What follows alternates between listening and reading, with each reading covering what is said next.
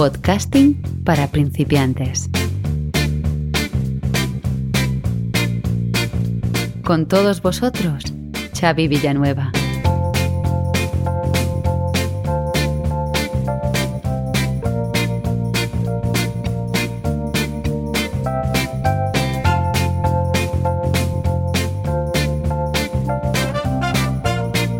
Hola a todos, os doy la bienvenida a este décimo quinto capítulo de podcasting para principiantes, en el que te voy a hablar de los principales beneficios de hacer un podcast educativo. El mundo del podcasting hace ya un tiempo que aterrizó en el mundo de la educación y por eso he pensado que sería muy interesante que tratáramos este tema ya que cada vez está más en boga.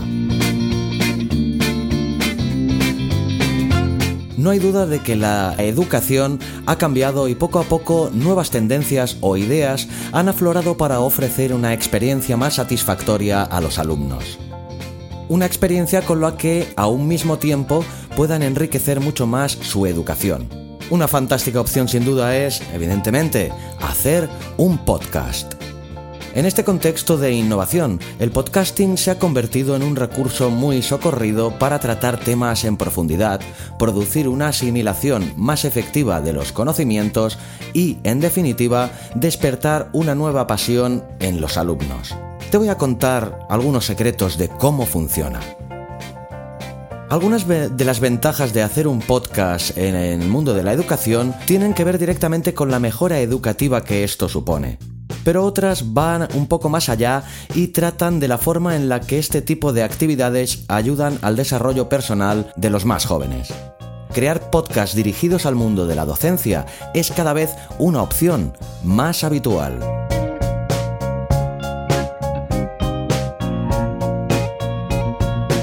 La adolescencia suele ser una época complicada por varios motivos. Yo que soy padre de un chaval de 15 años sé perfectamente de lo que hablo. Uno de ellos eh, tiene relación con la construcción de la personalidad o de la identidad personal por la que los jóvenes pasan durante esta época, en la que necesitan espacios en los que construirse y reafirmarse. Y crear un podcast puede ser el recurso idóneo para lograr este progreso. Al fin y al cabo no se trata de un ejercicio académico más, es decir, no posee una estructura cerrada o limitante está cargado de posibilidades. Y precisamente por ello se pueden trabajar distintos enfoques a partir de los cuales tratar el programa y determinar los temas que tratarás en el podcast.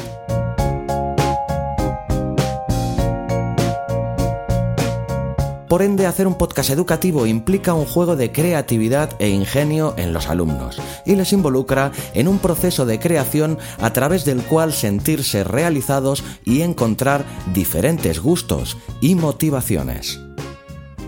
Un ejemplo muy sencillo para que visualices rápidamente aquello a lo que me refiero es si dado el caso un programa tiene que tratar por ejemplo de la Edad Media, se puede ambientar con música. Esta tarea puede correr al cargo de alumnos que en un primer momento pues no sientan demasiado interés por el tema, pero sí, por ejemplo, que les gusta la música y que a raíz de esa búsqueda de una música para eh, introducir dentro del podcast, pues eh, acaben encontrando algún tipo de interés por la tarea.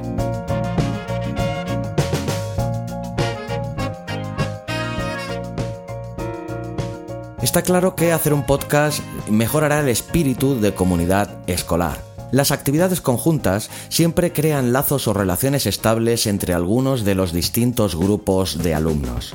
Esto es algo que puedes observar muy bien, por ejemplo, en el campo de los deportes, donde los integrantes de los diferentes equipos siempre tienen una relación mucho más cercana y sana.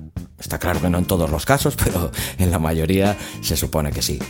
Este es otro espacio muy interesante con el que hacer que tus alumnos se vuelquen de lleno en un proyecto conjunto y por lo tanto tengan una mejor relación los unos con los otros. En este aspecto, sin duda, hacer un podcast te ayudará y mucho.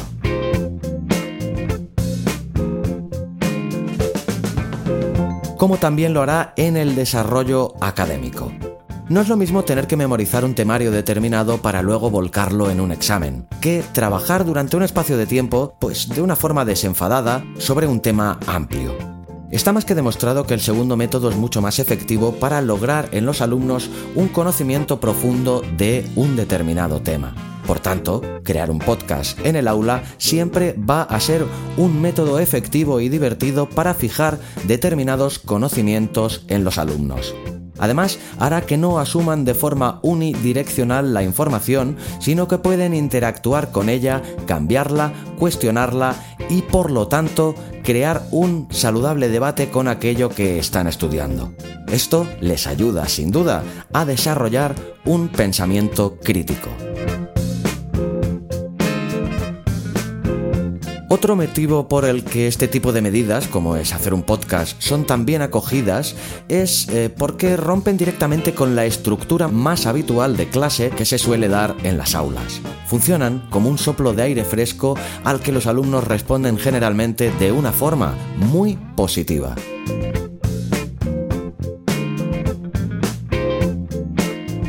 Medidas tan rupturistas suelen acogerse positivamente a todos los niveles, especialmente entre los padres.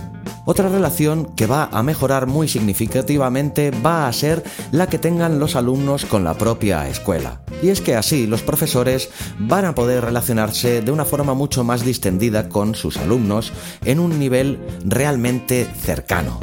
Como no me canso de repetir nunca, el podcast es uno de los elementos comunicativos que producen más cercanía entre el receptor y el comunicador, y viceversa.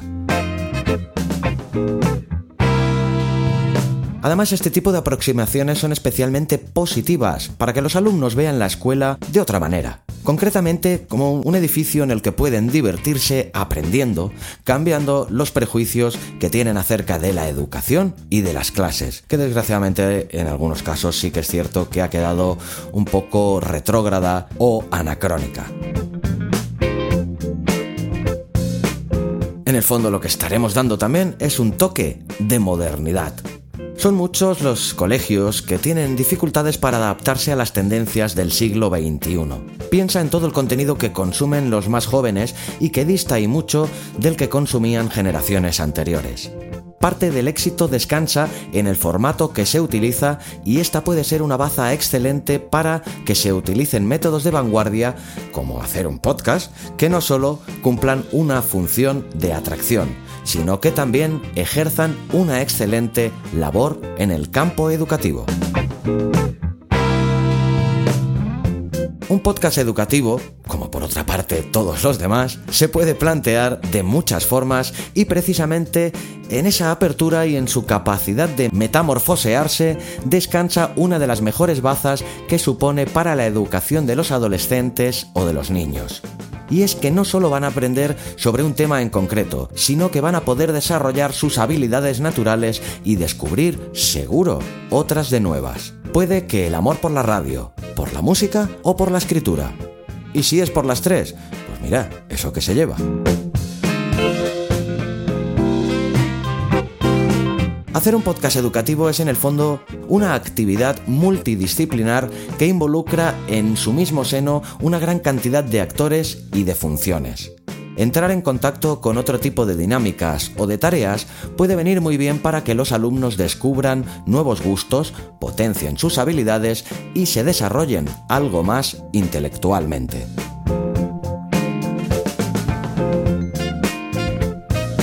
Hasta ahora hemos enfocado las ventajas del podcast de cara a los alumnos, pero piensa también que también la escuela que utiliza este recurso como arma educativa va a ganar una posición mucho más ventajosa. Principalmente porque se trata de algo original y diferente que en la mayoría de los casos, y si se utiliza adecuadamente, genera muy buenos resultados. Está clarísimo, y no me cansaré también nunca de repetirlo, que el podcast es algo que aporta mucho valor.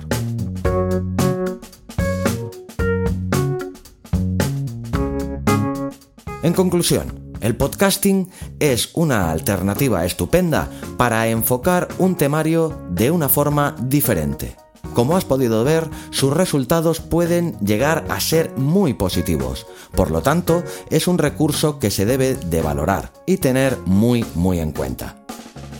Pues bien, este ha sido el tema de hoy. Recuerda como siempre que si te ha gustado el programa me ayudes a hacérselo llegar a más gente compartiéndolo en tus redes sociales o dándole a me gusta y haciendo un comentario si nos escuchas desde iVoox o si lo haces desde Apple Podcast, que nos dejes generosamente 5 estrellas, que siempre son bien recibidas, y nos dejes una reseña que también ayuda y mucho a poder llegar a cada día a más gente. Y si estás interesado tanto en este como en otros programas de la red Abismo FM, lo más cómodo es que te suscribas en www.abismofm.com y así recibirás automáticamente cualquier nuevo contenido que se publique tanto en la red como en los diferentes podcatchers habituales, tanto en Apple Podcasts, Evox, Google Podcasts, Spotify y cualquier otro que se te ocurra.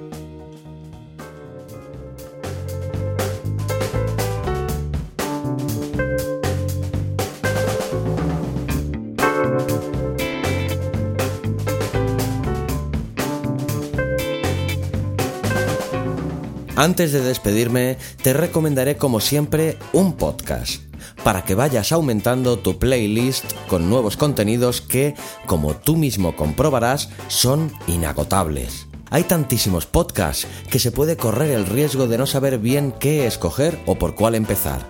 Para lidiar contra eso siempre han existido y existirán las recomendaciones.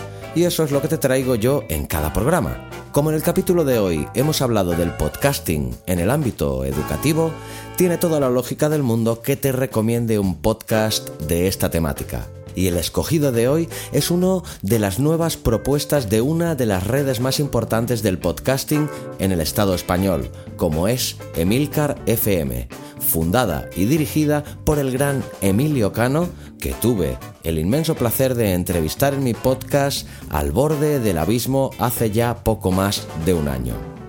Si no has escuchado esta entrevista te recomiendo mucho que la hagas. Te lo dejaré en las notas que podrás encontrar como siempre en el post de este capítulo en la web abismofm.com. En este caso en abismofm.com barra Emilcar al borde del abismo o en cualquier aplicación de podcast que utilices buscando el podcast Al borde del abismo y buscando los capítulos 5 y 6 dedicados al gran Emilcar.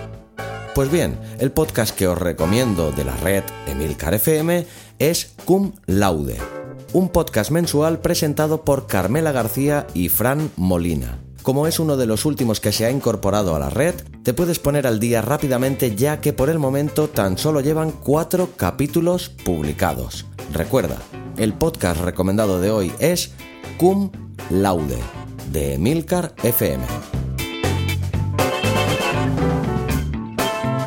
Y aprovechando que te he estado hablando de mi otro podcast Al borde del abismo, el otro día tuve el inmenso placer de entrevistar al gran Santiago Camacho del podcast que os recomendé precisamente aquí en el capítulo anterior, Días extraños. Pues bien, quise aprovechar que tenía a un grande de la radio que ahora vive del podcasting para que me diera cuatro consejitos básicos para todos aquellos que os queréis iniciar en este estimulante mundillo del podcasting.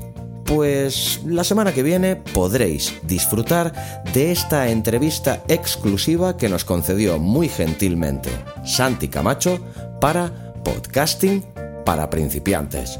Y evidentemente todos vosotros. Y sí, has oído bien, la semana que viene. Como me encanta dar novedades y dar buenas noticias, pues te voy a dar hoy una. A partir de ahora voy a hacer una prueba. Quiero que tengáis un capítulo nuevo de podcasting para principiantes cada semana en vez de cada 15 días, como lo estaba haciendo hasta ahora. Los capítulos temáticos que hasta ahora tenías quincenalmente seguirán igual, como hasta ahora, con su post pertinente en la web, con información adicional, con fotografías, infografías, etc. Lo que haré es que las dos semanas intermedias en la que no os ofrecía contenidos, os entregaré capítulos solo del podcast y estos capítulos serán especiales. Uno de ellos será de entrevistas, como el que os acabo de anunciar para la semana que viene con Santi Camacho. y el otro pues será un capítulo en el que os enumeraré las principales noticias y novedades que se hayan producido durante el mes en curso en este mundo tan cambiante del podcasting. Será un capítulo un poquito más corto, en el que os enumeraré algunas noticias y os facilitaré los links donde podéis ampliar dicha información y también donde os comentaré todo lo que me apetezca comentarte a este respecto. A modo de resumen, pues que a partir de ahora tendrás un capítulo semanal y no quincenal de podcasting para principiantes. Si en algún momento veo que no es viable o no me da tiempo, o que logísticamente es inviable, os informaré. Pero como lo que quiero es ofreceros el máximo valor posible y ayudaros en todo lo que esté en mi mano, al menos voy a probarlo. Espero no tener que arrepentirme de esta frase, pero la verdad es que estoy convencido de que sí que será viable. Eso sí, para conseguirlo necesito que me ayudéis vosotros con vuestras escuchas y sobre todo con vuestro feedback.